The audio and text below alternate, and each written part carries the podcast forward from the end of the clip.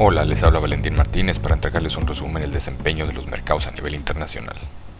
Los mercados finalizan la semana con retrocesos tras la reunión de política monetaria de la Reserva Federal, institución que si bien mantuvo su tasa de interés y programa de compra de activos, comienza a señalar un alza de tasas para el año 2023, situación que terminó por impactar a los activos de riesgo en un contexto en que se conocieron cifras mixtas de actividad. En primer lugar, la semana estuvo marcada por la reunión de política monetaria de la Reserva Federal, institución que mantuvo su tasa de interés y compra mensual de activos. Sin embargo, la atención estuvo centrada en el mensaje de que su tasa podría ser aumentada dos veces durante el año 2023. Además, se dieron a conocer sus nuevas proyecciones económicas, las que registraron un importante aumento de crecimiento, inflación y empleo para este año. De todos modos, la Reserva Federal sigue afirmando que los factores que han incrementado la inflación se enmarcan en un proceso temporal. En cuanto a otros bancos centrales, la institución de Japón mantuvo su tasa de interés en niveles negativos, destacando su mensaje de estabilidad para los próximos trimestres. Por el contrario, el Banco Central de Brasil aumentó nuevamente su tasa de interés, en donde la evolución de la inflación ha generado preocupaciones en su consejo, por lo que se esperan nuevos incrementos en los próximos meses. En materia de actividad económica, se conocieron cifras mixtas en la semana.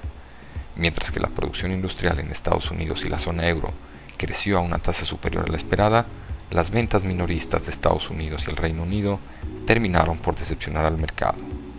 Además, el incremento de las cifras de contagio en Inglaterra llevó a su primer ministro a posponer el retiro de las medidas de contención, lo que puede afectar su desempeño en el corto plazo.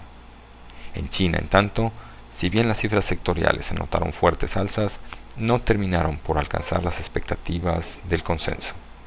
Por último, China anunció que liberará parte de sus reservas de materias primas con la intención de hacer frente al alza registrada en los precios de los commodities, razón por la cual el valor de los metales básicos terminó por retroceder durante la semana. En este contexto, los mercados bursátiles terminaron la semana con retrocesos. En particular, se observa una mayor baja del Standard Poor's 500 de Estados Unidos dentro del bloque desarrollado, destacando la estabilidad de Japón. En cuanto a los emergentes, se registra una caída tanto en Asia como en Latinoamérica. Este último, afectado por la baja en el precio de materias primas, en donde además se registra una depreciación de sus monedas. Durante la próxima semana se conocerán indicadores de confianza empresarial en gran parte de los países desarrollados, al mismo tiempo que se publicarán indicadores de precios de relevancia en Estados Unidos y el Banco Central de Inglaterra sostendrá su reunión mensual. Asimismo, en China se conocerá el nivel de tasa para el manejo de política monetaria, mientras que en Latinoamérica se reunirá el Banco Central de México. Los invitamos a estar atentos a nuestras publicaciones y a seguir nuestras redes sociales.